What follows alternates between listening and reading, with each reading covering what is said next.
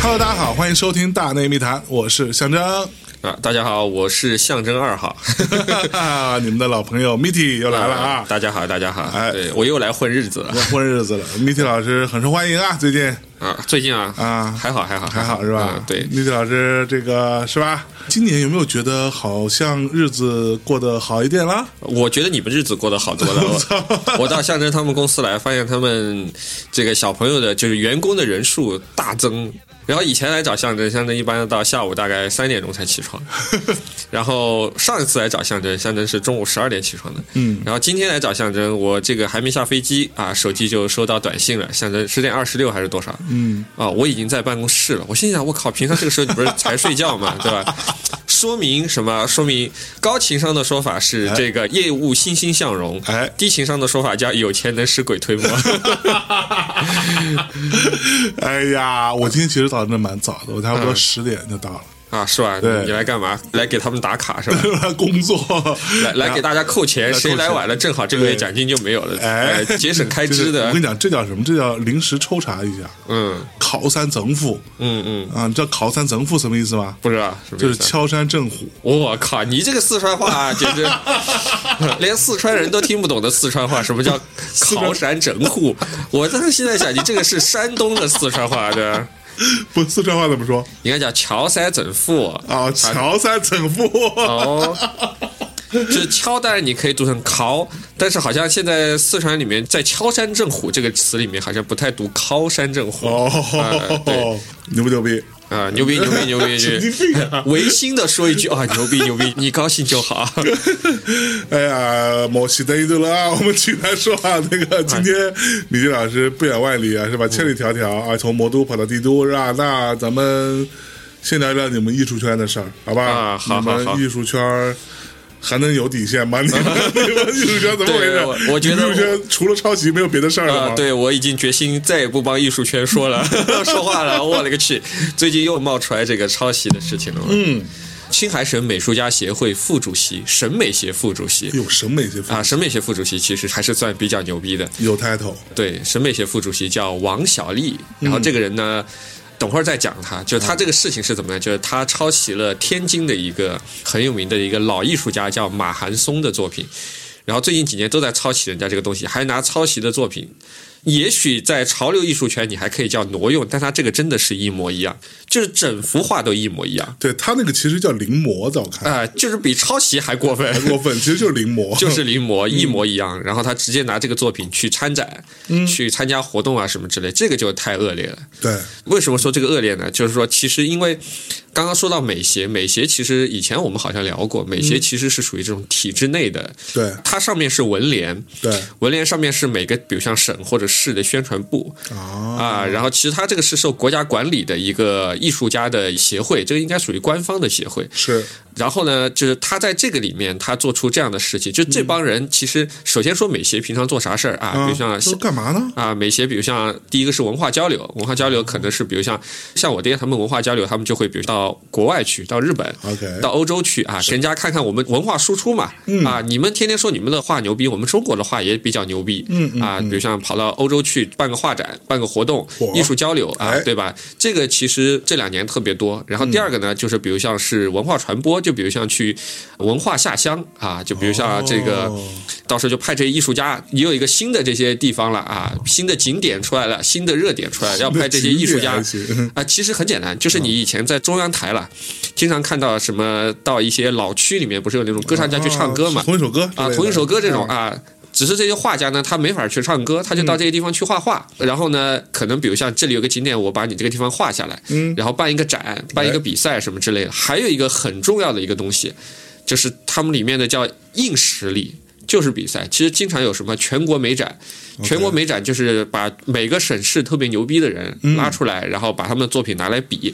基本上就是你能够拿到全国美展的最高奖或者怎么样呢？反正就认为你是比较牛逼的。具体当然有人对这个不屑，不管你表示怎么样，但是这个美展本身的水平都还是可以的。你能够在这么多牛逼的人中间得到一个大奖，说明你至少是中上水平。有两把刷子，对，嗯，然后呢，他拿这种临摹的作品你拿来参赛，这个就太他妈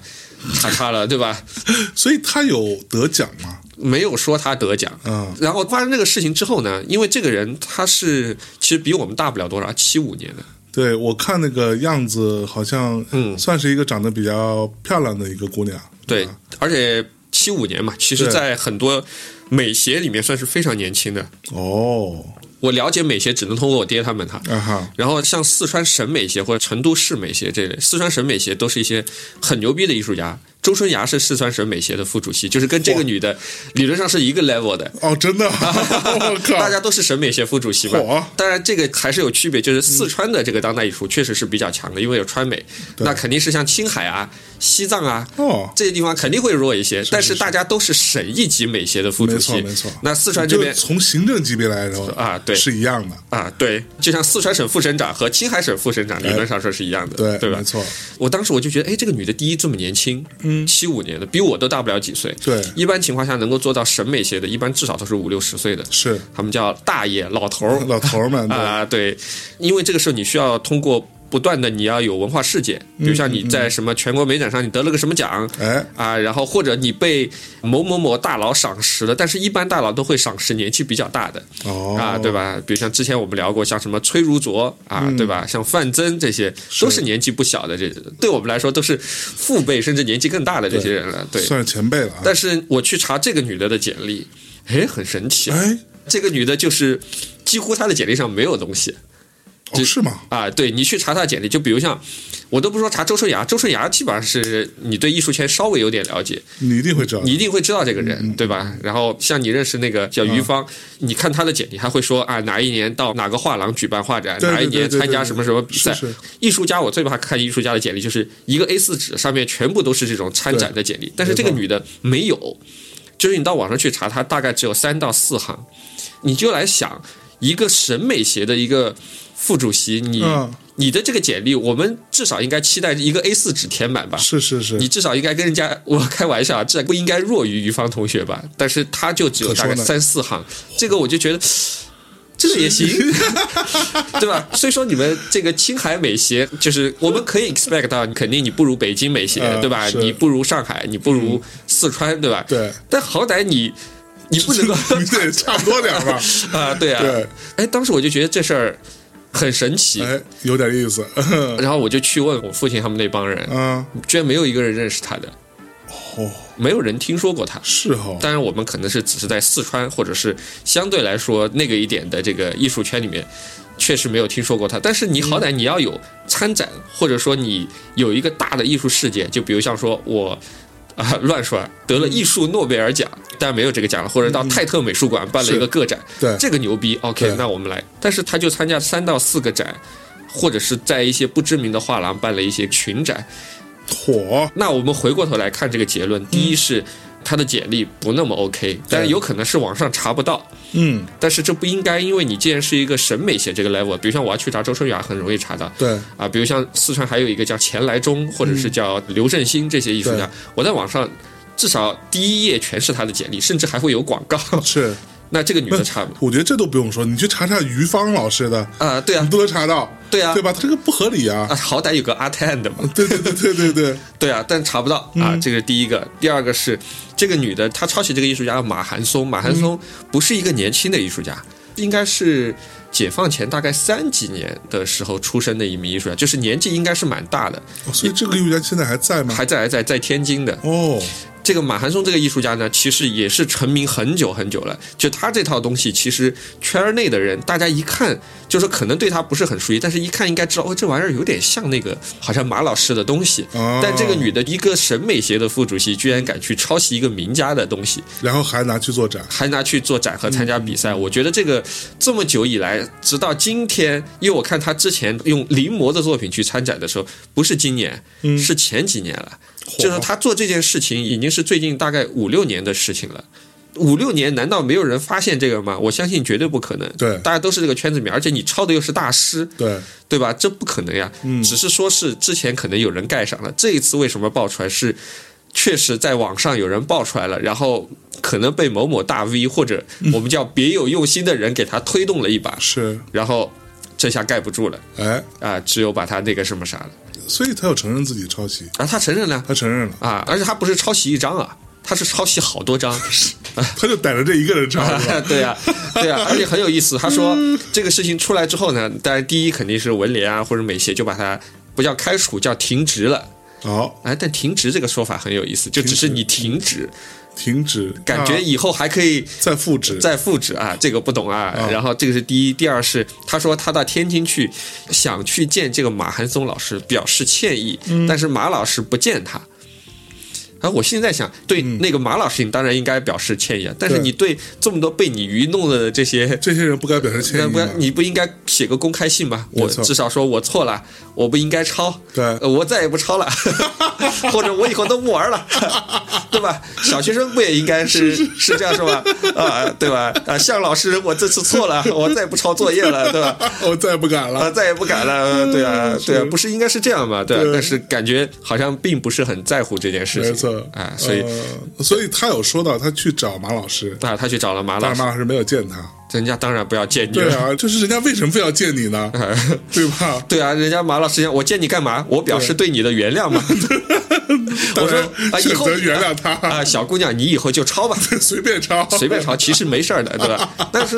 人家见你，人家也不知道说啥呀。对啊，对啊很你抄得很诡好异抄得好 抄得漂亮。抄的漂亮啊，对吧？以后努力，争取超 过我。我的天对哪！啊，这不可能呀！所以这件事情从头到尾就觉得这事儿，圈内人也表示很神奇，对为什么之前没有人爆出来？但最重要是，这样一个审美协的副主席这个 level 的人，居然之前在业内真是一点名声也没有。嗯，刚才我说了，四川的都是周春芽这样 level 的艺术家，是对吧？我那天还专门查起来高晓华啊这些艺术家，嗯真是没料到， 大家一个 level 居然差这么多，对，嗯，那这事情后来有后续吗？有人去扒出来他为什么能当没法扒呀。就是两个，第一个嘛，就是直接那边的文联就说我们就停职他了，啊？呃，不知道以后还会不会官复原嗯职，反正就是至少这一次我们官方就说我们就把他踢出去了啊对，啊这是他自己的问题。那第二个呢，在网上。这个女的真的是名声不响，没有什么资料可查。就是你查她这个名字，首先她是个大众的名字，叫黄小丽，嗯，这个我估计北京可能至少有几百个这个名字的人，对，然后你再加上青海省这个关键字，你在百度上去搜前三页，基本上都是这个新闻的，啊，就是他没有正儿八经的报道他的嗯，这个文章，真的就只有这一次这个新闻帮他出名了，火。非常之神奇，是吧？嗯，那你们艺术界怎么回事嘛？为什么经常会出这种事？这个啊，这个其实我觉得就是艺术圈对互联网的拥抱太慢了，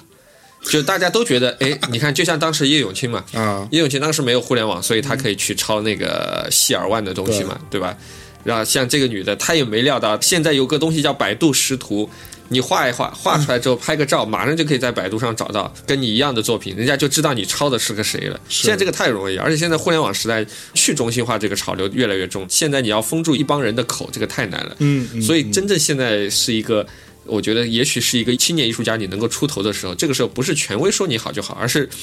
本来也说等会儿要聊 NFT 嘛，现在这个时代就是你有粉丝说你好，那才是真的好，嗯而不是几个什么以前叫策展人或者对批评家，是以前是批评家和策展人说你好，你就是好，嗯但现在不是，现在是你的粉丝说你好，你才好。策展人和批评家，我觉得一点也不重要了，嗯我恕我直言，就是垃圾 我操，这是你说的啊？啊、对啊，仅代表米奇老师个人观点啊，啊，真的，真的，真的，真哎嗯的。哎，说句闲话，我忘了我有没有跟你说过，以前我去成都做展的时候，自从知道我们要做展，成都某批评家兼策展人就给我打电话，他说哦我是某某某，他不知道我是谁，他说你们要在成都做展是吧？嗯我说是啊，他的意思是让我们给他好像大概两三万块钱，啊，然后他来做我们的策展人，他就保证我们一路畅通。火。 当时我心想，我靠，在成都我他妈还能这样被你欺负了？对啊，就是我堂堂正正做生意做展，对吧？我没有利用自己的任何一点什么关系啊什么之类，是然后哎，居然他妈的你还跑来来搞我这样一记，真的对吧？我们不需要你来策展，然后他反而放下一句狠话，就是反正你们到时候出了什么问题，不要来找我。我心想，为什么要找你？意思是走着瞧，哎嗯呦老子一定要搞你什么什么之类的哎呦喂。对呀、然后这些策展人嘛，很多其实你现在去看很多展览，嗯，它前面会有一个前言，对比较传统的这些美院里面出来的这些艺术家，他就特别喜欢找策展人或者是批评家在门口写个前言、嗯导言。其实你看，绝大部分看展的人不太会去看这个东西。即使你认真看了之后，你会发现一件很有趣的事情，嗯，就是这个前言啊，百分之九十以上的人不仅不会看，看了也看不懂。就是它里面的这个用语啊，啊太生涩了，是你完全不知道他在讲什么。对你看了半天就觉得哦，好像用了一些很大 的词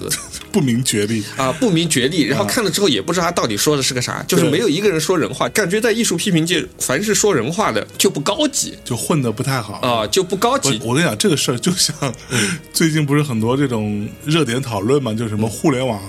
黑化嗯是一样的。我觉得这就是人为的制造一种语言壁垒，嗯然后说一些那种屁话，呃，其实都可以翻译成很简单的话，但是偏不。啊。 啊，动不动就得生态化反， 呃啊就得赋 能，是吧？对什么 抓手， 啊，对对，什么打穿，对吧打？穿 什么击穿用户心智哦，对啊击穿用户心智， 然后用户心想：我他妈惹你了。击穿我， 对，其实做的事情是一样的，跟十年以前没有任何区别，只是发明了一些一些很牛新的词新的大词而已。对对，。好吧，那我们既然说到了这个去中心化这件事情啊，那嗯关于去中心化的讨论，我们之后再找时间再详细聊。因为前两天我记得呃，葛雨露那期你有听吗？后来没有仔细听，他我们听了一下开头，然后我看了一下你那个抖音，还是反正看了一下你那个 vlog。啊，我脑子里面一直在想，你们俩是一起回北京的呢，还是他只是把你送到机场的？他直接把我送到机场，然后他就回家了，就回嗯了武汉。哦，然后因为那正好是春节前嘛，我们那天是春节前最后一个工作日，然后他就回了武汉，然后我就回了北京，嗯这样子。嗯，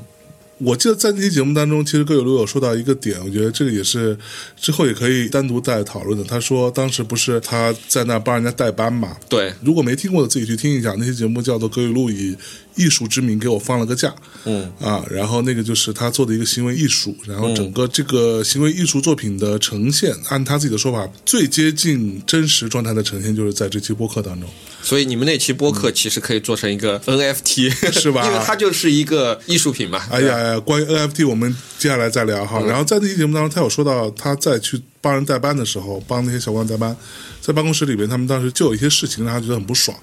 就比如说，会让他去说，那除了发一公众号，然后评审，对吧？就评一些奖，对，然后呢，完了还要再去号召大家去投票，去帮他们这个建筑去做一个投票嗯之类的。然后他又觉得说，如果要通过投票这种很容易作假的方式，嗯，来去完成一个评奖，还有什么意义呢？那嗯至少我当时听到的啊，他比较倾向的状态是说，这个东西就应该是由专家来评，嗯而你都交给大众来评，那这个奖还有什么意义呢？嗯嗯嗯。对，观点跟你不一样了啊， 哎，跟你不一样了啊。呃，人家是毛主席还是周总理不是说了吗？嗯人民大众喜欢的艺术才是艺术，你算老几？啊 哦不，这个开玩笑嗯的。但我知道葛雨露说这句话的意思，他的意思其实是说，因为其实很多的艺术啊，艺术品它的里面的一些观念，在你跟他详细解说之前，其实绝大部分人是不太能够懂的。比如像葛雨露自己最有名的，就叫葛雨露这个项目，对，你如果就给普通人看，普通人肯定心里想想，哎，这项目还挺有意思，对但是并不会觉得他说这个项目本身有多强的艺术性有什么意义对对对对。但是如果真的你把它交给，比如像这个学过艺术这些人，这个有点意思啊，对，而且他了解了这个背后的观念了之后，他可能会来投你，或嗯者是会来选你。我觉得他的这个意思可能是说，让更多真正了解这些艺术项目的人来做这个评选。对，呃，因为现在其实我觉得有一点就是说，其实我们经常会说，在互联网时代，可能更多的人就像乌合之众上面说的，对，更多的人是乌合之众，可能更多的人是标题党，嗯，或者是一点点小的由头，他的整个情绪或者他对你的一个预设，就已经是你是好的或者你是坏的，对，他很容易下很轻率的一些判断。这个时候，比如像明明这是一个很牛的作品，但是这些人根本就没有去看他背后的观念，他就开始说哦，这个作品是垃圾，对，啊，这个墙上贴个香蕉就是骗人的，嗯对谁谁谁又是韭菜。嗯，那我觉得葛雨露可能他本身的意思是想说，他希望有更多真正了解这个艺术的，至少是背景的这样一些人，他们来做评判，而不是说啊、有一些项目他可能就是比较讨喜，一秒钟你就能够对抓到一知个道他说什点么，对对人家就来投他了。我觉没得错可能是这个意对思。对对，这个部分我们之后再慢慢做讨论。然后我们今天其实重头戏啊，我们是要聊聊 NFT、啊，啊，NFT 这个东西呢，我前一阵跟曹飞老师，嗯，在尤伦斯在做展嘛，嗯嗯然后跟他录过一期节目，当时他有说，其实他早在大概好多年前吧，嗯其实他就玩过这个东西了，只是那时候没有 NFT 这个说法，嗯对，那他当时就是把他自己的一个算是虚拟的城市，嗯然后让别人是可以投钱，是可以租给他们的，嗯大概是类似于这么个事儿吧。哦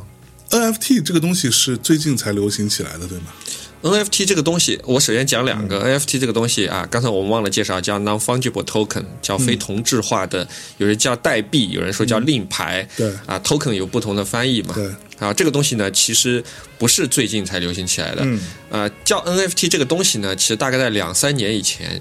就是嗯有人开始在网上，就是玩区块链的这帮人，在国外就已经有人在玩起来了。嗯啊，当时如果你还记得有云养猫啊，哈当时有一些就跟这个是比较接近的。是啊，对，啊，所以这个东西其实是跟区块链的关系很大的。跟区块链关系很大。对 OK 嗯然后等会儿我再讲它这个技术的原理。然后大概在两年以前吧，上海的一个 PE 嗯啊就找到我们。 ，PE E 是什么？啊，private equity 私募基金、啊，哎呦呦呦专门去投这个投资项目的，但是它投资的项目呢，会比这个风险投资基金更晚期一点， OK，对它规模会更大一点。然后有个 PE 就找到我们，当时我们以为要投我们，高兴死了，结果人家。就当时他们想做的东西就跟这个 NFT 差不多，他们是做区块链的，然后在国内还发行自己的代币， OK，啊、具体这个币叫什么我忘了，叫什么贝壳币还是彩贝币还是什么币，我有点忘了现。在 B 也很多，各种各样的区块链上面的币都挺多的，这个不重要。然后当时他们想做一个什么事情呢？他想把啊、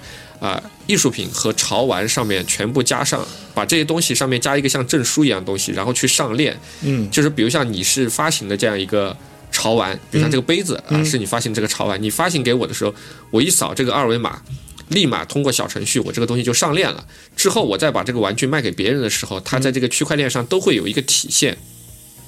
那通过这个呢？因为它每一次交易都被记录下来，那这个东西，比如像人家到网上去一查，那这个艺术品上面一查，只有米蒂手上这个是真的，啊，啊这样就可以保证这个艺术品或者是潮玩真伪的问题就可以解决掉了，以后就不用找人去鉴定了，直接到区块链上去查就好了。而且当时的设想有一个很好的一点是什么？就是区块链有一个特点，就是你这个区块链上面所有电脑全部毁坏了。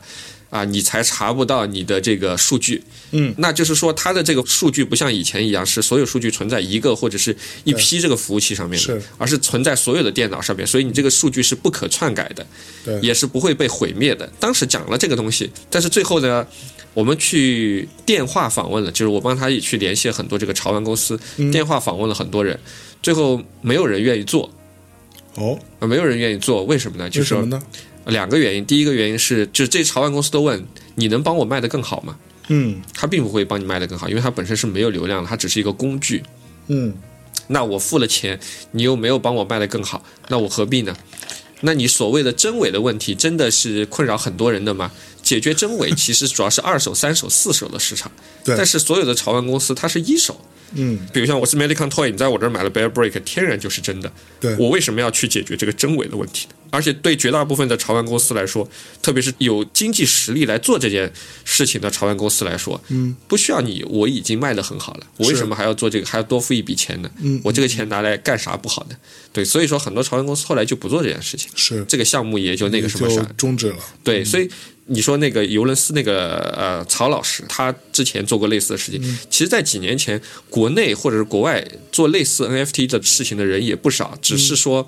他们的目的可能不一样。当时国内这个 PE 是希望通过这个把潮玩圈的人吸引过来，对，啊，用它这个好像叫彩贝币还是贝壳币，因为上面的这些潮玩的这个二次、三次交易都必须要用代币才可以，就所谓的代币就必须用这种数字货币才可以。他啊们是希望吸引更多人来入场玩这个，这样他们才有说难听点叫韭菜多了才有割的必要嘛。对你有越多人来使用这个币，才有可能有价值。对，如果就我们两三个人，嗯，那就算了，对 吧？是，对图啥呢？ 对，所以说当时也是他们想这样想，但是很多潮玩公司就觉得，那我付了一笔钱，我要上这个链，我要感觉潮玩公司付出了很多，对但是得利的并不是潮玩公司。对，然后后来他们当时也是想拉我来入，嗯但是后来我现在想，我又要投钱，我又要投我的资源，但是我在里面我找不到我的利益点所在，所以我也没有参与到里嗯面。那潮玩公司也不参与，我也不参与，也没有人推动这个事情。后来这个事情也就没有再就搞没。了。对，嗯，对，其实这个东西我记得在很早之前，大概就是区块链啊，嗯这个概念被大家慢慢知道的时候，其实有很多人来找我聊过，嗯类似于说在音乐行业能不能用区块链的方式，嗯，音乐行业是盗版最严重的嘛？对，盗版严重。然后这里边无论是歌也好，或者说什么，他们甚至还一直在问我，我不知道为什么，就是演出的门票对，什么之类的这些东西能不能用区块链的方式来操作？其实当时我也被好几波人找过来聊过，嗯然后也算是咨询吧。然后我当时听完之后，我就觉得说，为什么要这么做？就这个事情让我觉得，呃有，点赶鸭子上架的对，，就是我觉得歌勉勉强强我能理解，嗯对吧？因为它其实盗版确实很严重，嗯然后，尤其是在这个传统互联网领域当中，这个东西其实它是个事儿啊。嗯，然后，但是你说什么演出门票什么这种东西，或者周边产品，它为什么要区块链？就是这这个事儿你怎么看呢？我觉得区块链它是一种技术，嗯其实它最重要的是它帮你辨别真伪这个东西嘛。其实它本身这个技术的能力是 OK 的，然后他们拉你去做这件事情呢，其实本质上还是里面有经济利益，就是我说了嗯嘛，因为。啊，无论是区块链还是以太币，还是以太坊，还是或者是什么叫什么啊、比特币啊什么之类，对对这些东西，对所有东西你要涨价，最重要就是玩的人要足够的多，人多了之后，这个里面才有操作的空间嘛。是那如果说这个，比如像演唱会的门票有足够多的人来玩儿，对吧？嗯其实就是拉新这个动作。嗯，这个东西如果能够行的话，那当然他们一下子，比如像一场演唱会可以有上万人来玩他的这个新的用户，他当然愿意来了。但是这个他东西想的好啊，那为什么要跟他玩呢？这就是问题啊。啊，对啊，就是看他能不能让出足够多的利益嘛。就比如像我举个最简单的例子，如果今天五月天来北京开个演唱会，啊，来一个这个，比如像币圈大佬、NFT 的大佬说，这一场的所有的门票全部都是免费，但是你们必须用这个，比如像我乱说啊，用个什么代币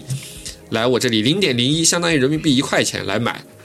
那他如果有这个魄力，那 OK 的。是但是问题是，现在没有大佬愿意用这样的方式来拉新，没错。对那所以 NFT 跟区块链到底是一回事吗啊，不是一回事。区块链是一个技术，啊哈？就刚才我们简单讲了一下，对 NFT non fungible token 它是什么呢？它是它跟区块链和比特币这些都还不太一样。区块链是一个技术，比特币呢它是一种数字货币，数字货币它不能够分割，然后它每一个比特币之间还是一毛一样的啊哈，啊，对，什么叫一毛一样的？就是比如像。啊，你手上的一个比特币和我手上的一个比特币，我们可以互换的，因为是一毛一样的。但是为什么这里要强调一毛一样呢？是因为 NFT 是不一样的，每一个 NFT 它其实就是一个电子证书，对，它这个电子证书上面有一长串一长串的这个编号一样的玩意儿，是是但是是你的跟我是不 一样的，而且它是不可分割的。比特币是零点零一个比特币都可以的，对 NFT 只能有一个，就是它的最小单位是一。你知道，哦所以说刚才归纳一下，它最小单位是一，第二它是不可分割的，然后它呢又是这个数据又是很难去篡改的，可以用来辨别真伪的，所以这个天然是可以用来做包括艺术品在内的所有的收集品，特别是数量不太多的这种收集品的嗯啊、一一对应的这个证书，所以它从技术上来说，它可以用来做门票，啊，它可以用来做门票，是但于门票用不用它，那是另外一回事。对，它最早的时候，它是比如像是网上的一些东西，比如像当时这个叫什么啊、c r y p t o 这个叫 Cat，就是这个网上这个云养猫啊，这个巴比特这个头像。这些其实都还是小众的，它真正开始发扬光大，有足够多的人玩，是因为美国不是有很多人玩那个 NBA 的球星卡嘛？球星卡这东西，我也一直都觉得啊是一种很诡啊，异的很东西啊、这个反正有人玩儿，咱咱不去评判他，因为我不是那个藏家，我也不好去评判人家。有人玩邮票，有人玩什么钱币，对对对对我不懂，我就不评判了。但是。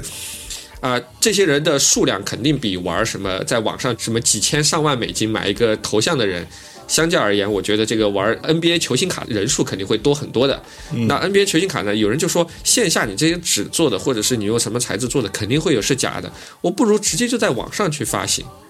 啊。啊，对，他就在网上去发行。那玩这个的虚人拟的，啊，对，然后他这个有个 NFT 在旁边做证书，那不就可以保真了吗？哎，哎、对，这个是不是就比线下的好了？是对啊，那这个时候就有人提出问题，哎，为什么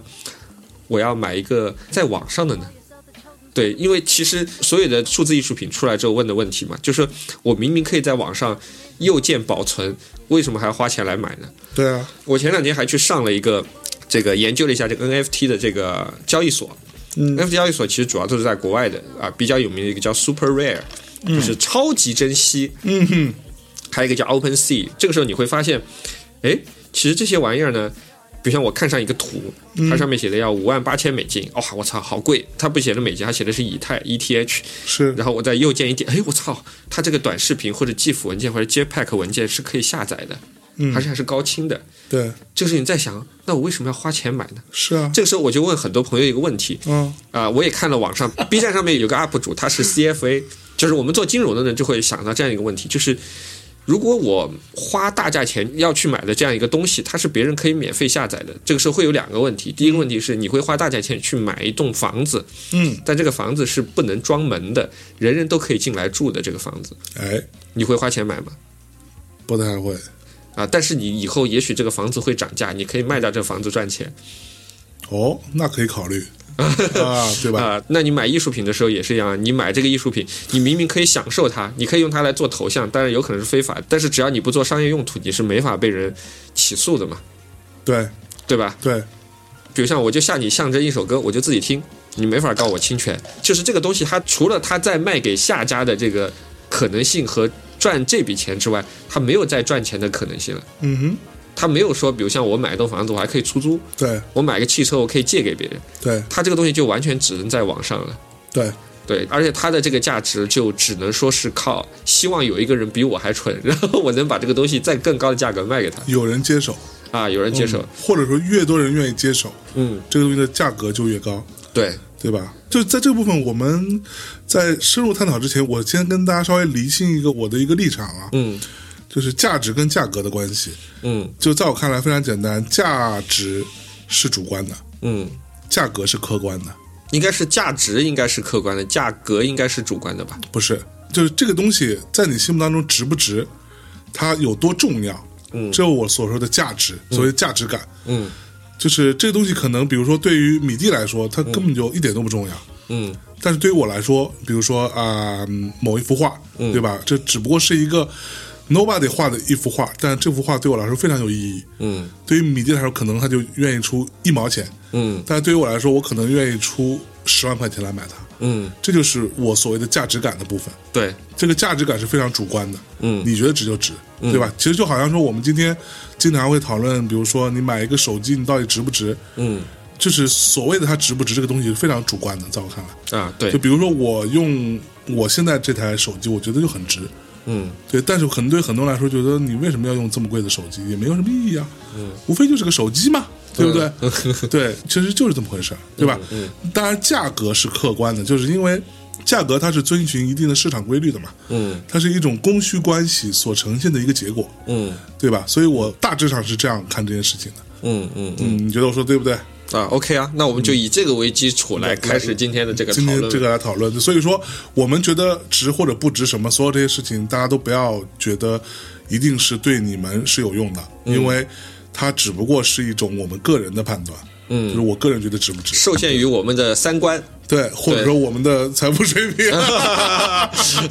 对啊，对不对？对啊，嗯，哎，我先讲一下，就是我之前有看到过一些关于那个就是 NFT 这个东西，它在音乐行业的一些过往的一些小案例哈。大概是我最早听到这个事情是在今年大概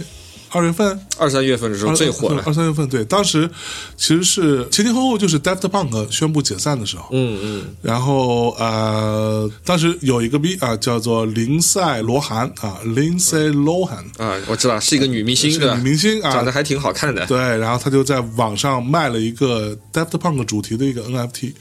然后赚了一点五万美元左右啊，大概是。哎，为什么她可以卖这个 Daft Punk 的这个 NFT 呢？这个不应该 Daft Punk 自己出来卖话是吗？这么说？所以他可能也是打了一些擦边球，嗯，他就是所谓的他的主题嘛，嗯，但是也可能并不是，嗯，我就拿那个形象出来搞一搞，对吧？嗯，然后另外就是著名的马斯克老师和他的小情人儿啊，嗯他的小情人就是著名的音乐人 Grimes，嗯，对啊，你知道这个人吗？嗯，大概听说过。对他其实之前音乐做的非常好，嗯，他最近这两年是不是已经分手了我都不知道啊，这个就不用管他。但嗯是他在音乐啊或者玩这就是所谓带领潮流这个部分，其实是玩的还蛮溜的，嗯然后他又在 NFT 上卖了一幅他自己的画，嗯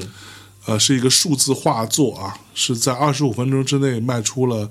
好像是小六百万美元嗯的钱，嗯对，所以这件事情其实，在一定程度上，因为他是属于音乐圈的对人嘛，嗯，然后当时也让我觉得非常吃惊，我说这大家是疯了吗？ 这是对吧？嗯然后后来有听说她男朋友就是马斯克老师，马老师是吧？嗯据说要以 NFT 的形式来发一首自己的第一首单曲，嗯然后后来好像也没有什么后续了。啊，估计还在录， 啊谁知道谁呢知？道会不会发呢？嗯，然后到目前为止，我看到最靠谱的一个跟音乐最紧密相关的一个新闻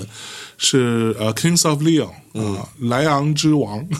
这个乐队啊，这是我非常喜欢的一支乐队啊，他的新专辑《When You See Yourself》，嗯啊、当你看见你自己。用互联网黑话，当你洞察你自己，啊，他也发了 NFT，然后这张唱片在 NFT 的这个销量的就这种销售形式的状况下，赚了两百万美元。哎，我问一个问题啊，他说所谓的卖这个 NFT，我有两个问题，第一个，他这个 NFT 只有一份吗？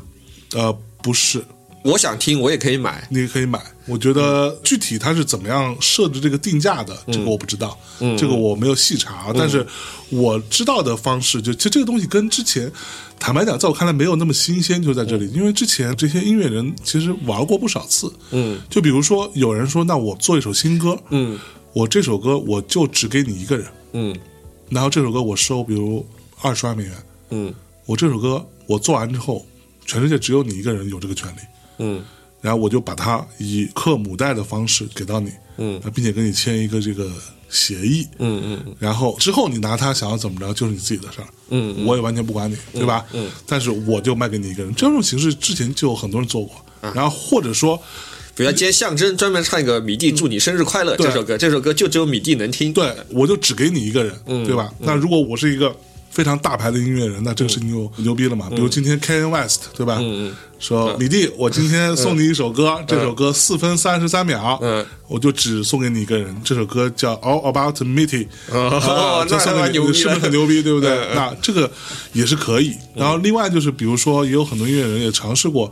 就是你可以随意出价，嗯就是我一张唱片出来，你可以选择，比如说啊，零点九九美金，嗯，到上限随便，你可以自己打一个数，嗯，你就可以买这张唱片，嗯对。那或者甚至你可以选择零嗯，就看咱哥俩的情情谊。谊，对 吧？就是你觉得我这张唱片值多少钱，嗯你就掏多少钱出来。很早之前，像什么 Radiohead 什么之类，他们都玩过这样的事儿。嗯嗯对，所以这个事情在我看来就是没有什么特别，你知道吗？嗯嗯只不过是以一种所谓 NFT 的形式，嗯那这个形式到底特别在哪里，我就没懂嗯啊。就比如说你刚刚说的那个彩虹猫嘛，就那个猫，嗯嗯，对那个东西，我觉得它好像是最后是一共创造了差不多六十多万美元的，反正上面现在都至少是几千美金、上万美金一个，哦，现在越来越贵了，是是吧？吧？现在反正几千美金的不少。啊，就是我觉得那个东西，更多的人可能是为了所谓的啊，在我看来是为了，就是这个事儿我得参与，嗯我得在 NFT 这个历史上最初期，我得留下一段我的痕迹。嗯对，就是这里边得有我。嗯，我觉得很多人买的是这个东西对，因为以前我们买东西啊，都是这样的，就是比如像我今天买一裤子，啊我，是为了穿，对，至于我是不是经常穿，这不重要。不准。对，啊我但先是买我买的时候我知道我是为了穿的，就是你买一个东西要有用处，嗯，但是这玩意儿呢，你说你买来干啥呢？很多时候其实是没有啥用处的，对，对，而且他们的绝大部分这些东西其实使用上面啊，它其实是受限的，啊对吧？比如像你对 NFT 上面买一个这个音乐，哈啊，它可能还会受限于说，比如像你只能在哪个平台播放，哪一个播放器播放，因为它要认可，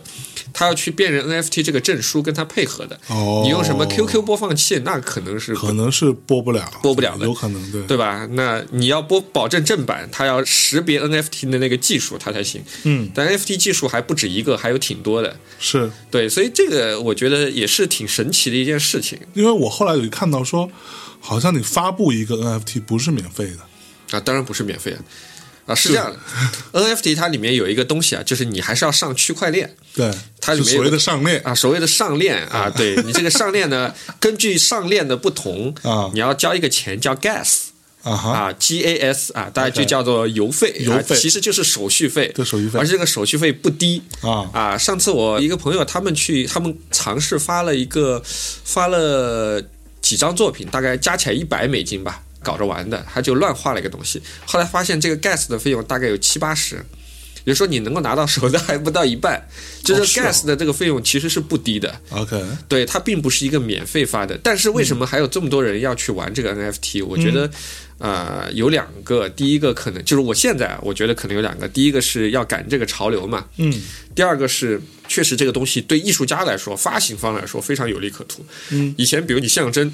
你画一幅画，今天你一万块你卖给我米蒂了，之后我转手，我第二天我可能一百万我卖给谁谁谁了，跟你对没有任何关系。是你最多就想啊、靠，当年老子卖米蒂的时候嗯卖便宜了，卖便宜了，对，但是 NFT 一点不同的是，之后你再卖掉的时候，艺术家就是发行方本身，它是可以抽成的。啊，就是我二手、三手、四手、五手、六手、七八手的时候，它都可以抽成，所以艺术家们都很爱这个东西。而最重要的是，你用代币的方式去发行，你不用交税。哦，，对老外就很在乎这一点。你想，对哎，他们最想的就是，你看，不是有很多以前有个电影叫什么，讲那个圣诞节叫《Love Actually》嘛，嗯哼上面不是就对有一个人嘛，他就是他的爸爸还是谁，嗯是专门唱那个 Jingle 啊，那他爸爸这个歌曲对不断的播放，他这辈子他就不愁了对，他就每天在家里当一个废柴。然后他就靠这个他爸的这个版权就能够活一 辈子。那好多这就是很多艺术家，包括你我在内的对这个追求嘛。那哪天有一样东 西牛了，我们就躺在家里，哎，支付宝到账一万，哇哎，我操，哎，今天爽了， 啊、对吧？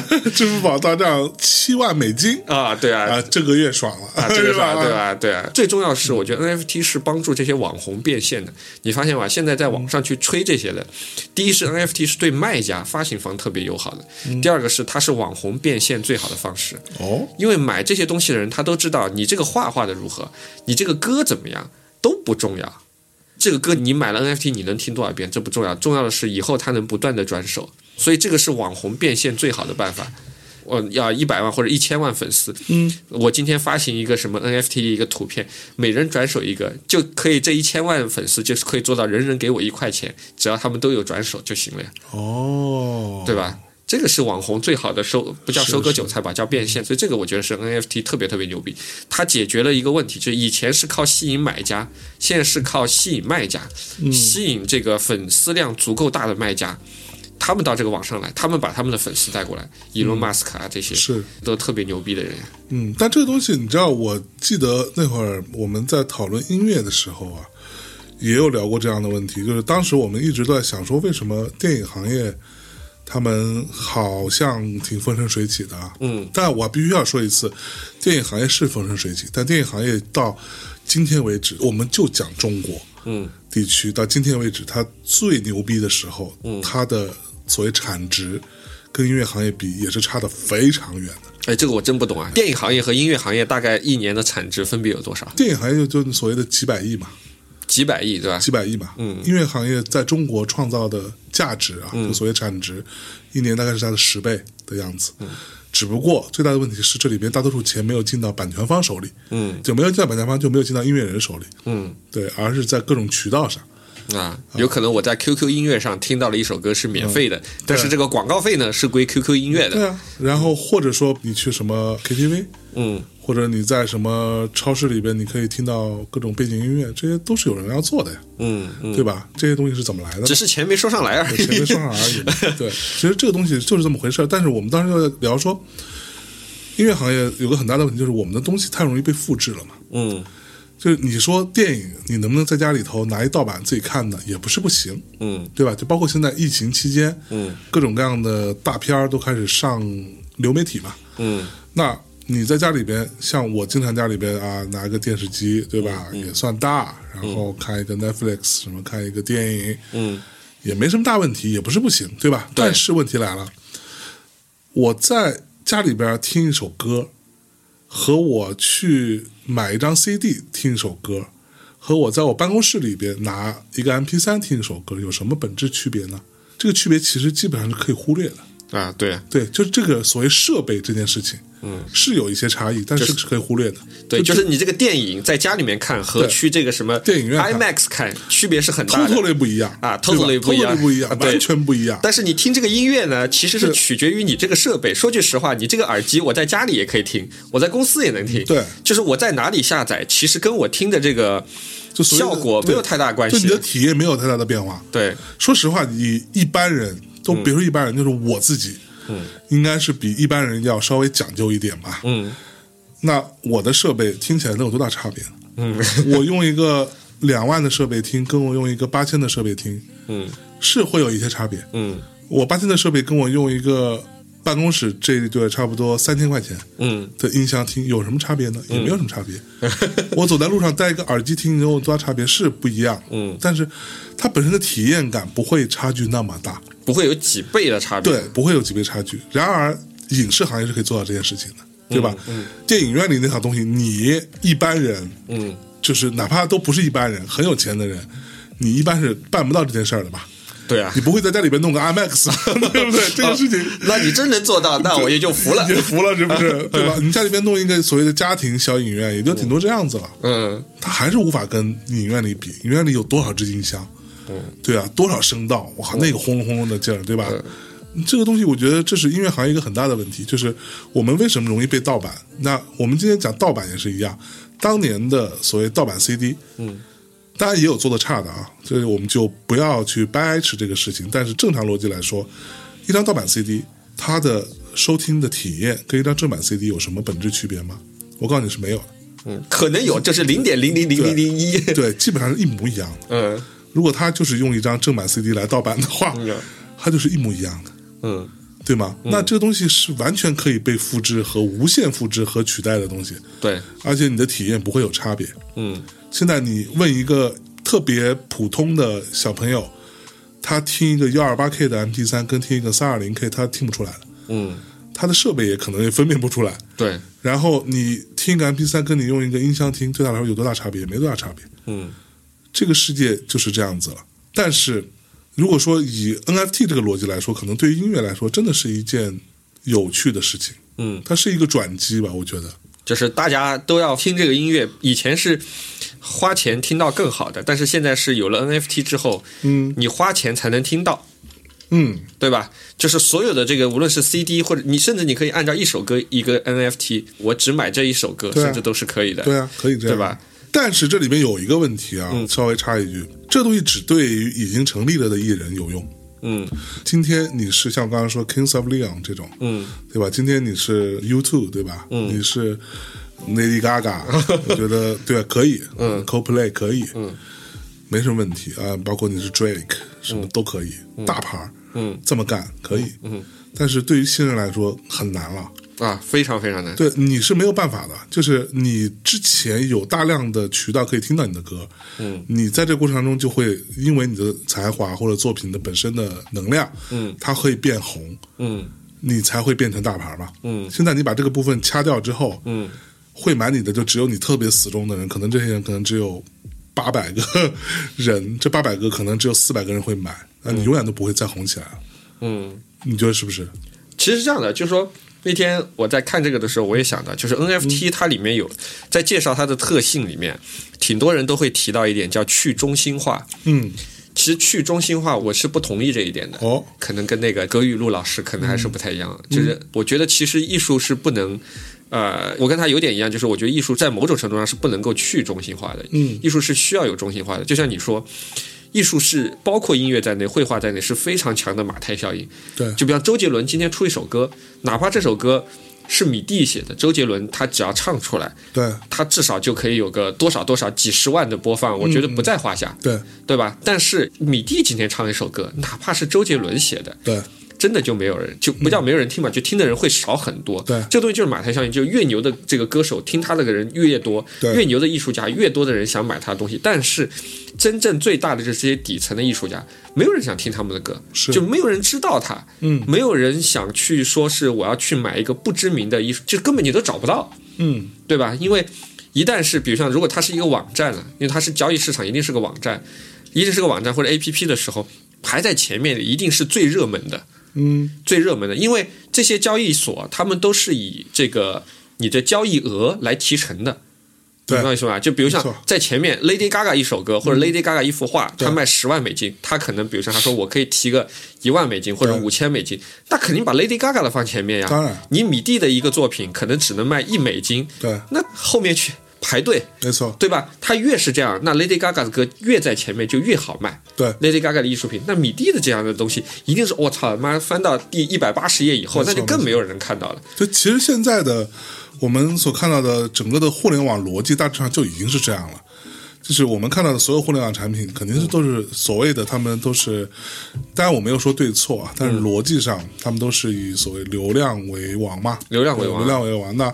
我这个位置给出去，它有没有换回相应对应的流量？嗯，那这个是有一个，他们有内部有考核机啊，制的就是嘛， ROI 嘛，对你的 ROI 到底有没有到那个线嘛？如果你没到那个线，它这个是会被判定成失败的。嗯你可能很快就会被撤下去，换成另外一个嘛，嗯对吧？那其实这个逻辑就是一个完全数据和流量的逻辑，嗯而这个逻辑对于所谓的新人来说是不友好的，嗯，甚至是毁灭性的嘛。我觉得甚至这个东西的逻辑其实有点像抖音的这个逻辑，对啊，嗯就是说你有一个流量池，我先把你放到最小的一百个人的这个 sample 里面，有多少人给你点赞，多少人给你留言，如果你没有达标，对不起，就不会再给你推流量了。对啊，你如果达到下一个，再给你推更多的流量，是就都是这样的。对那其实在这个里面，第一个是新人其实是划不来的，对就是你越是新人，比如像刘德华，他今天讲二十分钟，可能我都会去听。对，但是米蒂去跟你讲啊，可能妈十秒钟就想，我靠，这人长得好老，算球 了，对吧？我不要去听他。这个是第一个，第二个是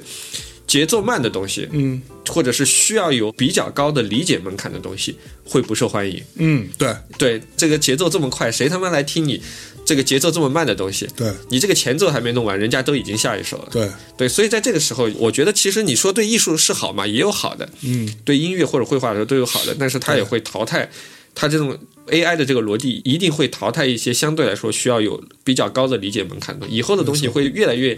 呃，简单简单、接地气，嗯对和无门槛，是，对吧？这就很可怕了当然，这个讲的是数字艺术品未来的一个方向，但是我觉得你不用悲观，啊！对，因为其实数字艺术品，我觉得未来可能会成为主流，但是它不是唯一的主流，它嗯会是主流之一。对，不是，那我的问题又来了哈，就是会花钱，比如说花一万美金买一个数字艺术品，嗯我们就不讲一万美金那么夸张，嗯就到一千美金好了。 OK 对吧这个大家都可以接受的。嗯花一千美金去买一个数字艺术品的 NFT，对吧？我有一个证书在对这里，嗯我买了，嗯但是同样这个东西，它也可以被你，比如没有买，嗯你可以右键你就保保存存下了。，对，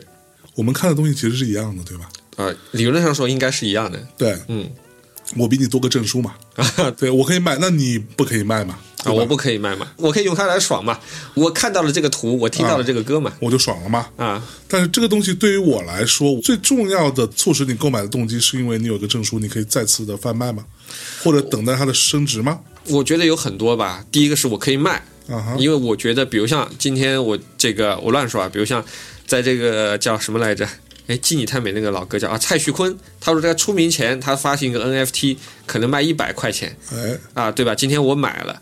那蔡徐坤可能现在这么有名了，可能他这对个 NFT 可能至少要卖一万块了，嗯，那我就能赚钱。对我这个东西能不能赚钱，有可能取决于这个人他的在互联网上面的声量，就刚才我们说的流量为王嘛，所以这个东西其实它更急功近利，就天天都会告诉你说，你其实买 NFT 就是买这个人对这个网红。的成长性，成长性啊，对吧？因为你这个东西，你这个歌别人也能享用，但是你有这个东西，如果他哪天有名了，你跳出来说我买的当时是象征的第一个 Twitter 嗯，啊，象征的第一个 NFT，对，啊，对吧？这个东西本身其实又有一种荣耀或者虚荣心在里面了，嗯，这不就是它的意义所在吗？但这个东西就跟艺术的收藏本身就很接近了，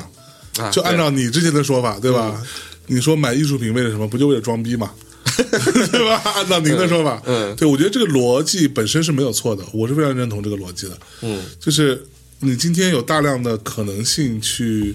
用不同的方式、不同的渠道去欣赏一嗯个作品，对，但是你为什么会买？嗯对吧？就是因为当然你可以说的很非常漂亮的话，我是为了支持嗯我喜欢的艺术家、某个艺人、某个明星，随便 whatever，对嗯吧？但是你也可以说。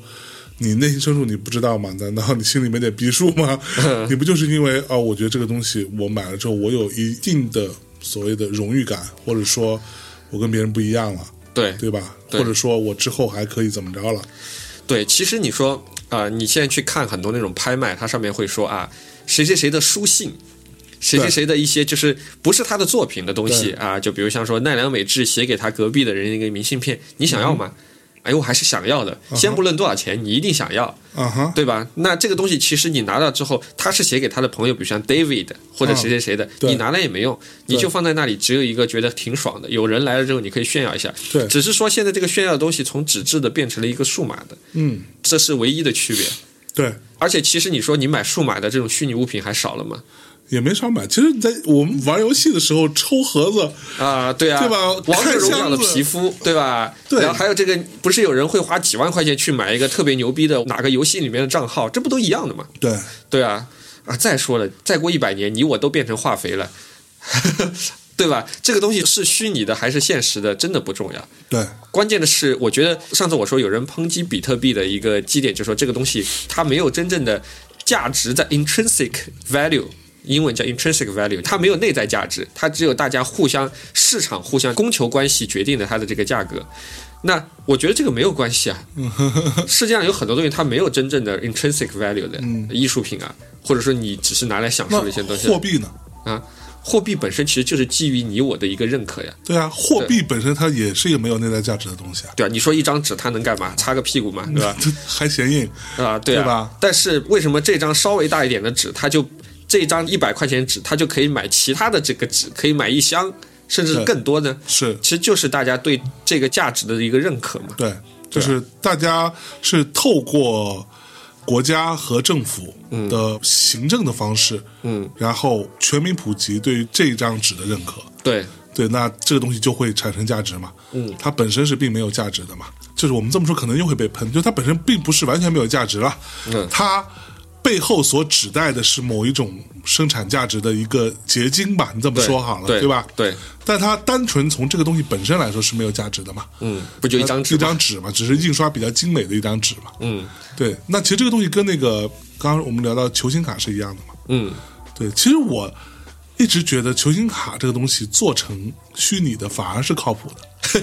就你知道，因为我虽然不是太能理解球星卡这个东西，但是我能理解当年小时候我们那个小浣熊方便面的水浒卡嘛。嗯，对啊，其实这个逻辑是一样的嘛，对啊，你是集卡嘛？集卡嘛，然后你越稀有的那个东西，最后就会越贵嘛。嗯就会有人花，我记得当时有人花五十块跟我买一张卡，嗯因为你知道我看过一些收 NBA 球星卡的，嗯他们是要有很复杂的一个保存的一个方案的。嗯，还有人专门做一个亚克力把对它，啊就密封是在然里后你把它面。密封在里面，然后怎么样让它不会被氧化？这一切的前提不就是因为基于它最终还是一个纸质印刷品，对是容易被氧化、容易会破损的、嗯容易会被摩擦掉的这样的一种材质嘛？嗯，对，而它的破损会直接对于这件所谓的藏品，嗯它产生价值上的折损嘛？嗯对吧？那如果说以这个逻辑的话，那变成数字的反而是最靠谱的嗯。其实话说回来，我觉得不只是 NBA 球星卡，啊我们抛除 NFT 这个东西，嗯，我觉得我们先来看单独来看电子艺术这个东西，啊对，对啊，电子艺术在未来一定会成为一个主流，不说唯一的主流吧，一定是非常重要的一个主流，因为是我们现在已经离不开手机，离不开电脑了。没错以后我们下一代在这个上面的时间一定会更多，就在这种电子产品上时间一定更多。那个时候他们可能再去理解说，我花个几百上千上万块钱买一个电子的艺术品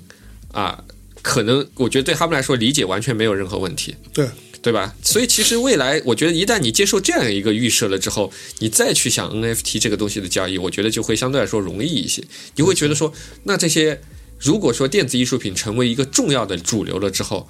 那这个时候是不是需要有个东西来保证它的真假呢？嗯，那一定会是要的，对，对吧？那需不需要有一个交易所呢？嗯，啊，一定是会也要是需需要要的的，对吧？那只是说有一些东西大家现在没，我觉得没那么注意。就是我觉得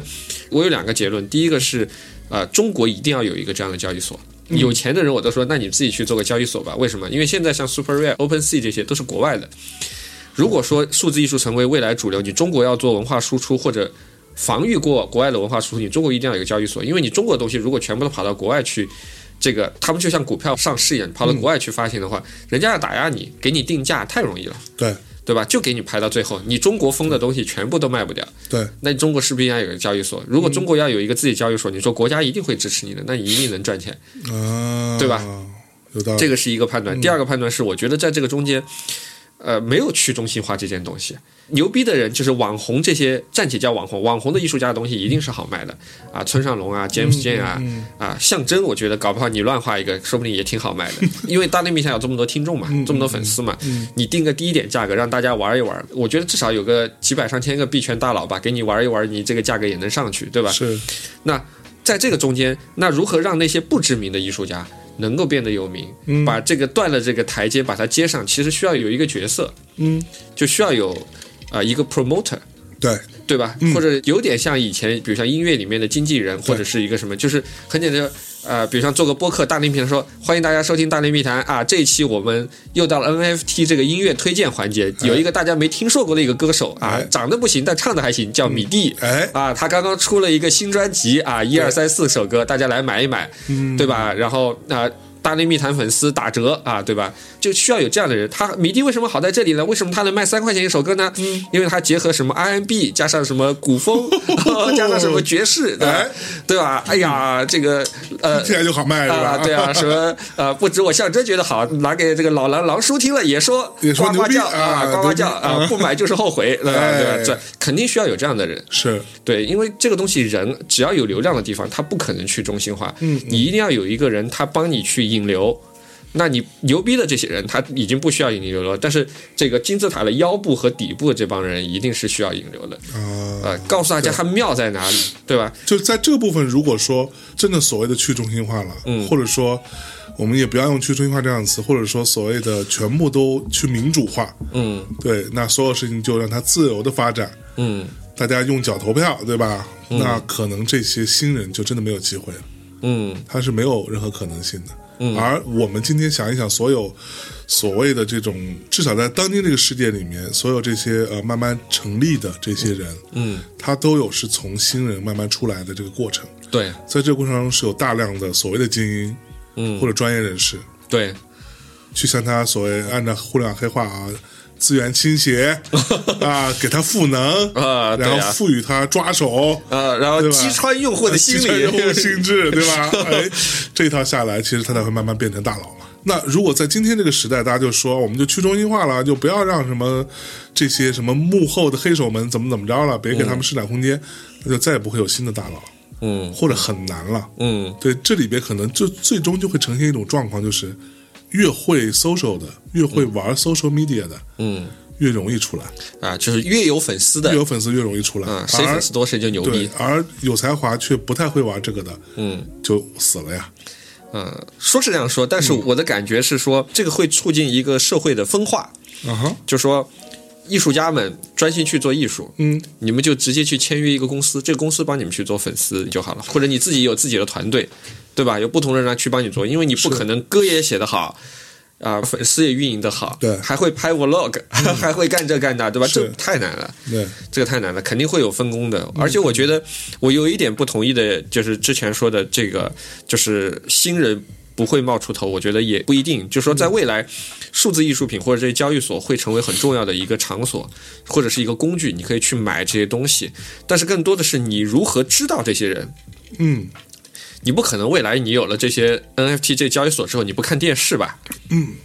你还是需要看电视啊，你还是需要听什么啊、我不知道北京这边，我们以前成都那边叫什么岷江音乐台、上海什么音乐台这种东西，你还是需要去听这些，它还是有它的生存空间，虽然会被挤压。对，呃，我觉得 NFT 可能未来的形态不会像是现在这样，就是完全一个交易所，可能未来它会成为一个，就是说变成一个工具，就所有的人，我将要卖音乐啦，我将要卖数字艺术啦，我都到上面去做这个动作叫铸造嘛。对，把这些东西铸造上去，然后就有一个证书，就像有一个人不停的帮你们盖章开证书一样。但是他盖章开证书这个人，他本身不会成为最强的交易市场，我觉得不会是的。嗯，嗯，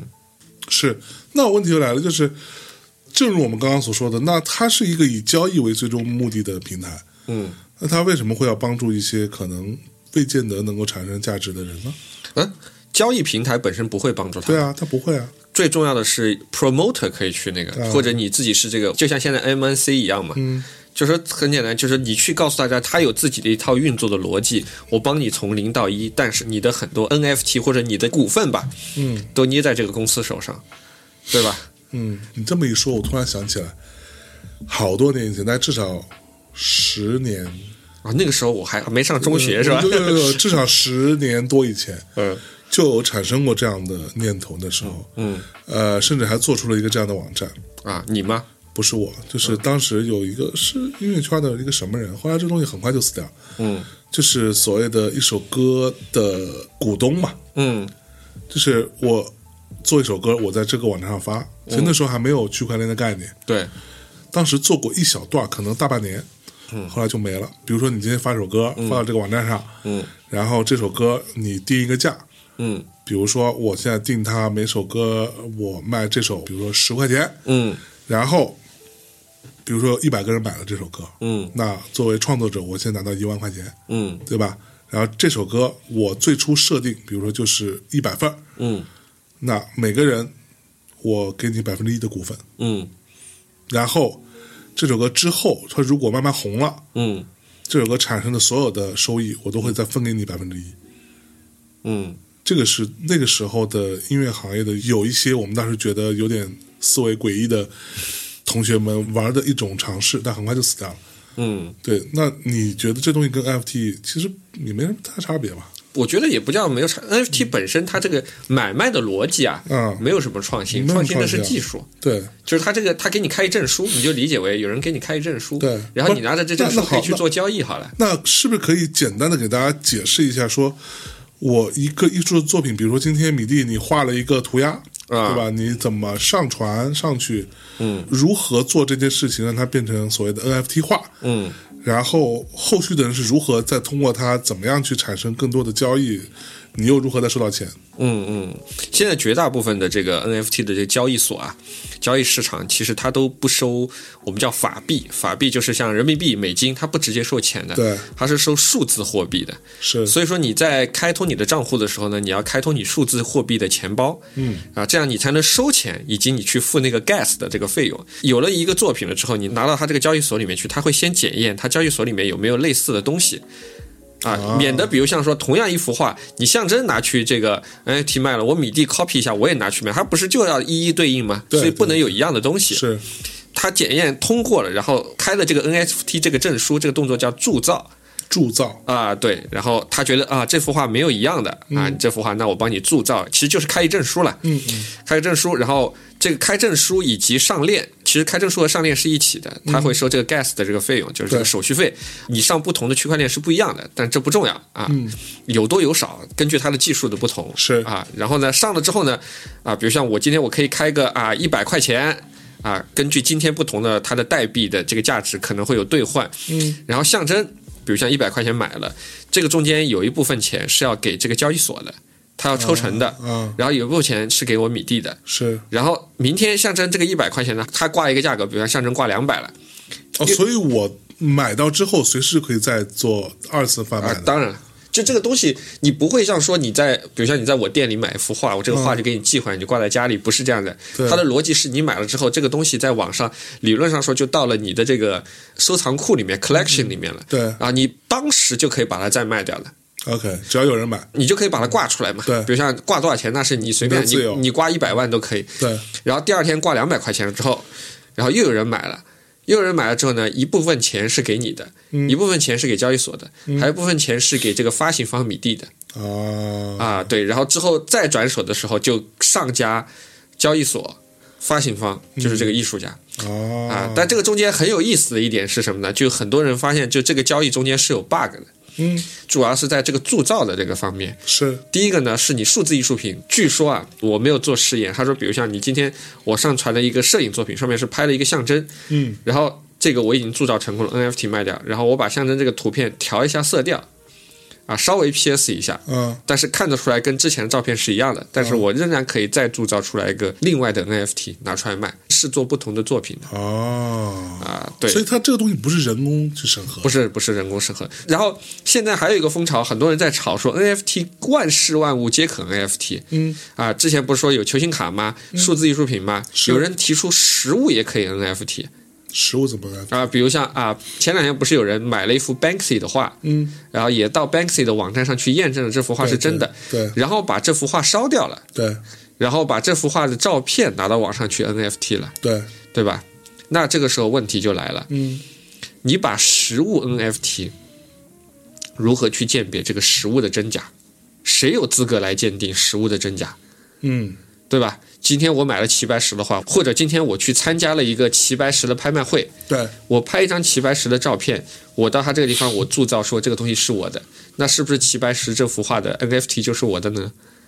就跟齐白石没有关系了。齐白石早就已经见马克思去了不嘛，如果他还在的话，啊，跟他没有关系，对吧而且你知道吗？不同国家的法律是不一样的。嗯，假如说像我们说齐白石还活着，在国外你收到一幅齐白石的画，齐白石说这幅画是假的，这幅画就是假的，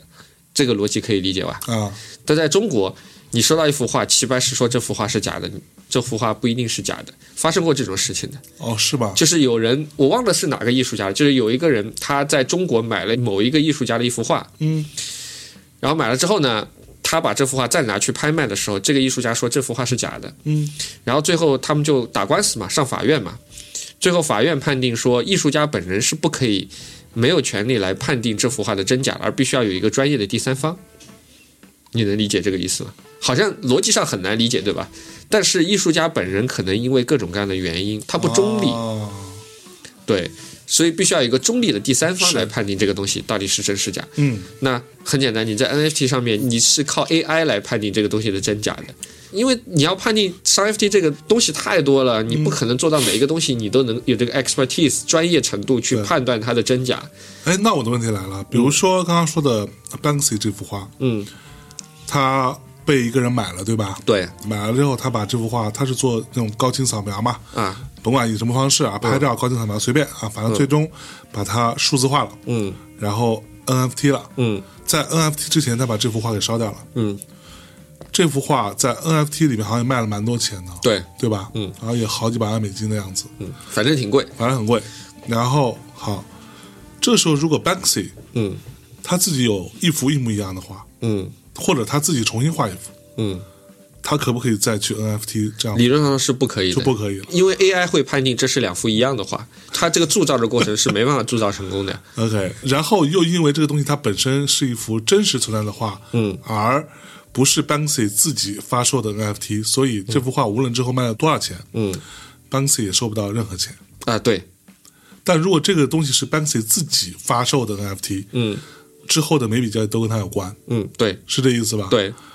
所以是不是艺术家本人不重要，重要是谁是发行方嘛？对啊，嗯这不是很诡异吗？啊，这其实我觉得挺好理解啊，以后你可以自己做个经纪公司嘛。啊，比如说，你经纪公司下面可以签米蒂、签赵大琴、嗯签第七，然后我们都是艺术家，我们都给你画画，啊，啊，对吧？然后以后发行方都是你，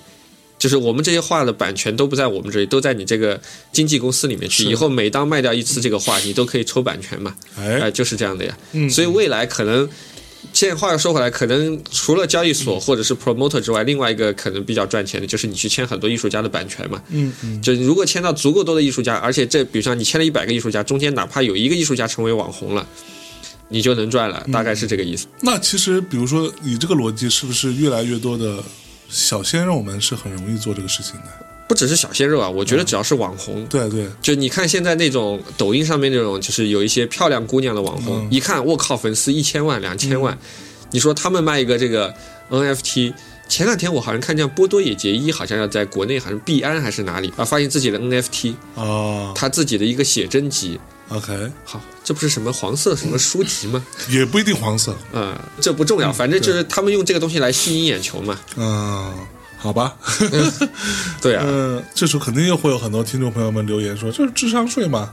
嗯你先预先回复一下这个问题，我觉得这个东西啊，要看你怎么去看它了。嗯，就这个东西，我现在看它，它就是一个做电子证书的嘛。对，而且这是一个天 生他这个证书是跟这个文件是在一起的吗？啊，对啊，就是其实你第一，你只能在它这个平台上交易，啊你不是说你 copy 到你的移动硬盘上这不行的，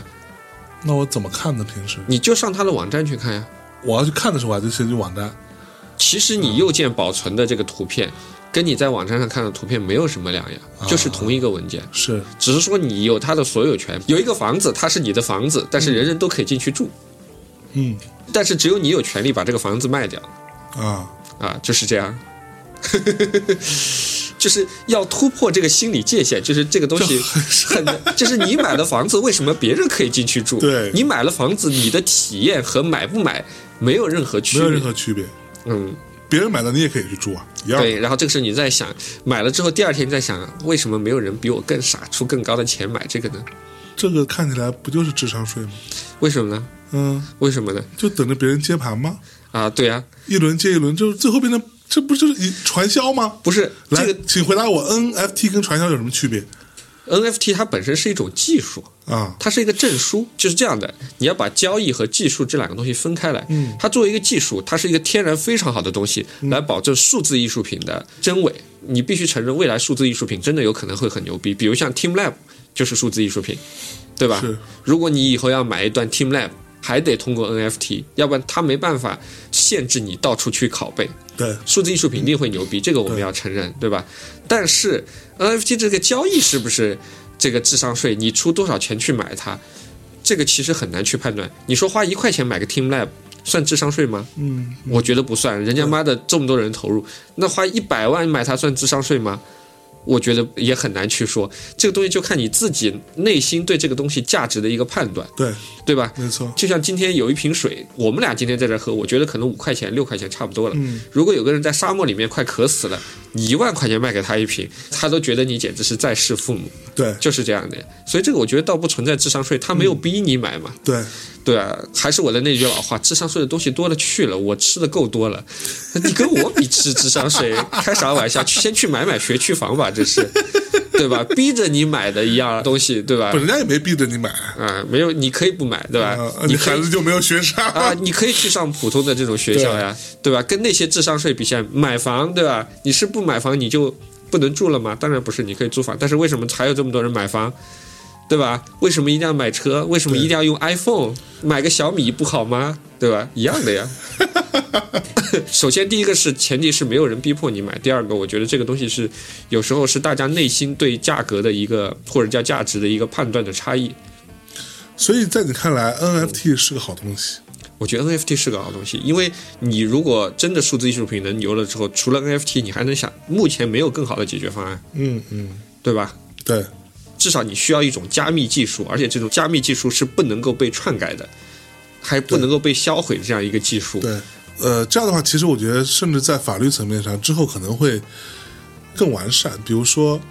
我有一幅画，对我这幅画一个实物，嗯，我拿去拍卖了，或者被你买了，嗯，我在买的时候，我可能就要限定这幅画，你只能以实物的形式保存，嗯而你不可以以数字的形式再做任何的贩卖。嗯，对，对吧？我觉得应该是这个逻辑嘛。其实，好像今天我卖一张黑胶唱片好了，嗯你是拥有这张黑胶唱片的权利，但是你不能把它转成 MP 三或者转成其他的音频格但式是再去分嗯在享。互联网时代，这个其实很难做到。我举个例子，就比如像我今天米蒂画了一幅画，一嗯个实物的画，转头你不能拦住，世界上小人太多了呀，嗯肯定会有人把它。如果米蒂足够有名，肯定会有人嗯把他这个拍照，然后拿去 NFT 来铸造的。然后他说是他创作的，你拦得住吗？你拦不住呀，嗯，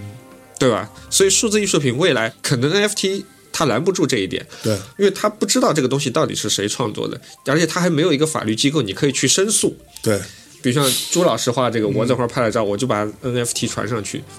朱静一老师就是说，不行，这个字是我写的，对那他向谁去做申诉呢？所以我觉得这是一个法律上的一个缺失吧，只是现在、这个之后总能要解决这个问题嘛。这个法律上没办法来限定啊，因为很简单，你向谁去申诉？向中国人吗？我们中国的政府说我管不了，对，我们还没空管呢。没法管这个东西啊，对啊，而且上面是匿名的，嗯哼，上面是匿名的，有可能网站像 OpenSea 啊、SuperRare 啊这些网是站都是在国外的，人家不愿意透露你用户的名字，你都没办法知道谁来侵犯你的权利，你不知道该告谁，嗯嗯嗯对吧？ ，OK，而且最近，呃比如像我举个例子，像刚才我们谈到那个黄小丽，她临摹马寒松老师的作品，对吧？人家画了一个红色的山，她竟然把它变成一个绿色的山，嗯她就把它 NFT 铸造传到网上去了。就算你找到他，他说：“诶，这个是我另外一种表现。”嗯，就像你今天说那个谁说那个冯峰的那个事情一样，你可以叫挪用、嗯，致敬，对对吧？那我觉得最重要就是他们这个交易所或者叫这个 NFT，它没有一个中心化。你去中心化之后，很简单，就是人人都负责，但人人都不负责这件事对情，对， 啊非常的尴尬。就没有人会来做中间的这个所谓的仲裁者。对，对吧？你凭什么改我这个所有权对？你凭什么说这个是齐白石的，对，而不是我画的呢？特别是当实物的东西上 NFT 的时候，我觉得又更加更加的难了。对，要给什么汽车，要给房子，要给什么之类的上 NFT，这简直开玩笑嘛！万物皆可 NFT。嗯，对啊，所以这东西，你看好它的未来和前景，嗯，看不看好它的未来是基于你对它未来是怎么看。如果你觉得它未来是个一夜暴富赚钱的话，我觉得很难。嗯现在所有的这个，比如像 James Jan 啊、Banksy 啊这些东西，说穿了其实就是吸引大家的眼球。还有那个叫 Bipler 嘛，他不是好多幅画，大概对五千幅画拼成一幅画嘛，对，哦，那个卖了超多钱，好像是几千万美金吧？对对对对对这些其实说穿了，这些肯定是有币圈大佬在背后来推手的。对对对，没，错，这些东西跟我们没有关系。当你市场真正这个潮水退去了，才能看它是不是在裸奔嘛。对我现在的感觉是，它可以作为很好的一个工具嗯来辅助这个数字艺术品的推广。但你说要靠它来一夜暴富，或者说是干什么惊天动地的事情，我觉得在我看来，它还暂时只能叫一个工具，嗯，它还有太多的缺陷，对吧？对还不能说干嘛，可能它用来，比如像它用来，呃，卖门票、卖音乐、卖这个球星卡，我觉得是 OK 的。嗯艺术品或者是跟线下的东西去绑定，我觉得还再等等吧，看看这个技术，它总有人想出一些比较新的方法吧。对，嗯所以这两年除了这个，没有什么更新的玩法了。其实就暂时它是最好的方案。其实它这个玩法也没有多新。你说前两年有人那样卖音乐，其实它这种玩法，前两年中国也有人在搞啊。嗯在五年以前，有个东西叫文交所，你听说过吗？不知道，前两年全国各地都在搞文交所，文交所是什么概念呢？我讲过嘛，很多艺术家的画不是卖不掉嘛，对他就给你讲，哎，象征啊，啊，你找你一帮哥们儿凑一百幅画，我们打成一个资产包，然后把这个资产包呢，资产包可以这个分割的，然后把它做成一个个的证券，像股票一样，在我们文交所里面去发行，就告诉大家说，这个资产包里面有一百幅画是象征米蒂第七还是谁谁谁，这些画经过我们评估，这些画一共值一百万，哎，啊，一个份额可能是一万块钱，你们来买，然后这些画呢就存在我们文交所。之后呢，你这个资产包，比如像是存续多少多少年，然后大家根据这个价值。来对这个东西进行交易，比如像是米蒂新的一幅画，以前是拍卖一百块钱，现在可以拍卖十万块了。那你这个资产包是不是就应该涨价呀？啊，那你这个相应的份额就应该会涨价。啊，对中国也做过类似的事情。其实你说米蒂拍卖的东西跟涨价，跟他粉丝上涨不是一回事吗？对当粉丝上涨，那他这个东西就应该值钱了。其实这幅画也不会给你，这幅嗯画最后他还是要再去，可能是变成下一个资产包，或者再去变现的。对。那哎，虚拟货币本身这些事情，嗯，你觉得靠谱吗？为什么不靠谱呢？你觉得靠谱啊？其实我们用的钱跟虚拟货币现在有啥区别吗？嗯哼，对吧？不就是基于你我的信任吗？对对对人民币就是基于我们十三亿人的对这个东西的认可嘛。对。但是那么多新的虚拟货币出来，嗯，到底选谁？那我就不知道了呀。不是选谁，就是你不觉得很？我觉得可能也是我过于保守了。不是，我是觉得说，这还是看玩的人足不足够多嘛。嗯嗯嗯，他们也是希望能够吸引足够多的人入场。如果比如像六十亿人都认可比特币，那比特币就是全世界第一货币了，对对吧？那如果说认可的人只有几十万或者几万个人，那咱还是算了，对吧？而且你发现吧，这些包括股票在内，所有东西这种交易的价格，其实我觉得都是不可相信的。为什么？比如像我这个 iPhone，我今天卖一万块钱，我可以卖一百万台、几千万台，那这个是 OK 的。但是如果你说它这样一个东西，比如像股票，股票的价格是怎么涨的？比如像你这一只股票，不是你所有的股份拿出来卖，而是在这个区间里面恰好有交易。它才是这个价格，就比如像有人在这个一块钱这个地方愿意出一百手，有人愿意以一块钱的价格买一百手，那这个股票的价格就是一百手。但其实这些价格都是相对来说比较容易操纵的呀。对，对吧？如果有一个庄家，我乱说啊，有一个庄家他有百分之九十八的股份，嗯，不说百分之九十八，百分之五十的股份或者啊哈更少一点，他就可以操作这个市场，他这这个价格很容易就做上去。前段时间不是大家都在说什么抵制那个不用新疆棉花的那帮人嘛？对对啊，然后立马得物上面的那个叫什么啊，李宁的这些球鞋马上就涨上去了嘛，嗯，而且涨得很厉害，涨了好几倍。就是你去一看，马上就发现就是这些鞋贩子，因为它的价格永远是最新的那个价格，那马上本来这个卖五百的，马上你卖一双给我，我马上来买，变成一千，我再卖还给你，变成两千，你再卖还给我，变成五千，这不就是交易价格吗？只要有一双鞋在这个价格，或者少数几双鞋在这个价格里面成交，它就可以把价格拉起来。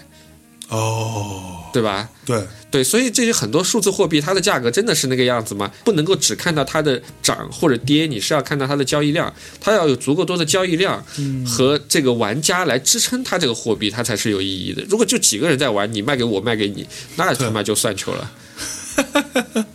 OK，当韭菜当久了还是有经验。 有经验。可是你作为一个学金融的人，嗯，做金融出身的人，嗯，你觉得就是其实数字货币这个事情也好，包括区块链那个事情也好，它其实现阶段还是处于缺少监管的，或者你认为它需要监管吗？我觉得肯定是需要的，因为需要有一个人为他的这个信用背书。嗯，就是说，现在数字货币，比如像比特币，或者是有些区块链嗯上面那些什么以太、什么这样币、什么什么币，我就不好说名字啊。啊、比如像 A B、B B、C B 这些币，很嗯多币它就是一些交易所自己它自己发行的，对，没有人来为它背书。说难听点，明天这个交易所跑路了，它就跑路了，对吧？哦真的哦，对啊，它是发行方，它手上的筹码是足够多的，对，对吧？你的筹码一定是玩不过它的。是，那天我跟那个谁开玩笑嘛，就说很多比特币的这个账户在很长一段时间内是沉睡的，对突然在有一天他们又开始活跃起来了，对吧？这些事情到底是真的用户还假的玩家，我就不知道了，哦，对吧？ 对，嗯，嗯，还是好好赚钱吧，还是好好赚钱吧。这种一夜暴富的 事情，你身边会听到很多，就是会说谁谁谁在五年以前买了比特币，就存在那里赚了几十个亿或者几个亿。嗯，但这种事情，我觉得我比较宿命，我觉得就听听就好。啊，我可能没有这个命。如果象征有这个命，他发财了，我就到他这儿来抢 东西，来来呃蹭蹭一一蹭蹭、吃吃饭啥的之类的，哎对吧？嗯，分外尴 尬。呃象征已经在玩玩自己，万一有了我想五个说亿，我就不让米蒂来蹭了，就把他的微信拉黑。哎，嗯，我觉得不用五个亿，一个亿就可以 呃，一了。个就可以拉黑了。人的底线都是比自己想象的要低一点 的，要低很多的呃哎对呀可能两千万就拉黑了，是吧？火，呃，就直接移民泰国，是吧？泰国还行，啊，上次你还是谁跟我说，不是要移民泰国吗？不是我，反正。啊，移民泰国去，然后小孩那边读什么国际学校什么之类的。好，那我们就废话不多说了啊。嗯，今天这期节目差不多，我们也聊了很多关于 NFT 的事情。嗯，反正这个事情呢，我大致以我目前对米迪老师这个话语的一个判断，他是比较看好的。嗯，同时呢，也是相对觉得这个事情是靠谱的。嗯啊，尤其对于艺术品来说，虽然它存在着很多的 bug，嗯但是它大面积上是好的，嗯，可以关注起来。可以关注起来。嗯，嗯、不一定现在要买，现在还是属于混战阶段，是可以关注起来。艺术家也可以开始尝试着上传一点作品去试试。是，嗯嗯，哎，我跟那个葛雨露那期，嗯，他可以这样搞吗？可以啊。要不你先跟他打一个招呼。我知道，我 知道，就是比如说我跟他商量完了，比如说我跟葛雨露说，咱们要不然玩一玩这个事儿，啊，这事情要怎么搞呢？你到 B 站上去搜，有比较完整的操作，大概十五分钟就行了。嗯好的，那反正就这么着吧。啊、嗯 n f t 啊，值得关注，好吧？嗯，好的，跟大家说再见，我们下一次跟米迪老师接着聊啊，拜嗯拜。好，Goodbye。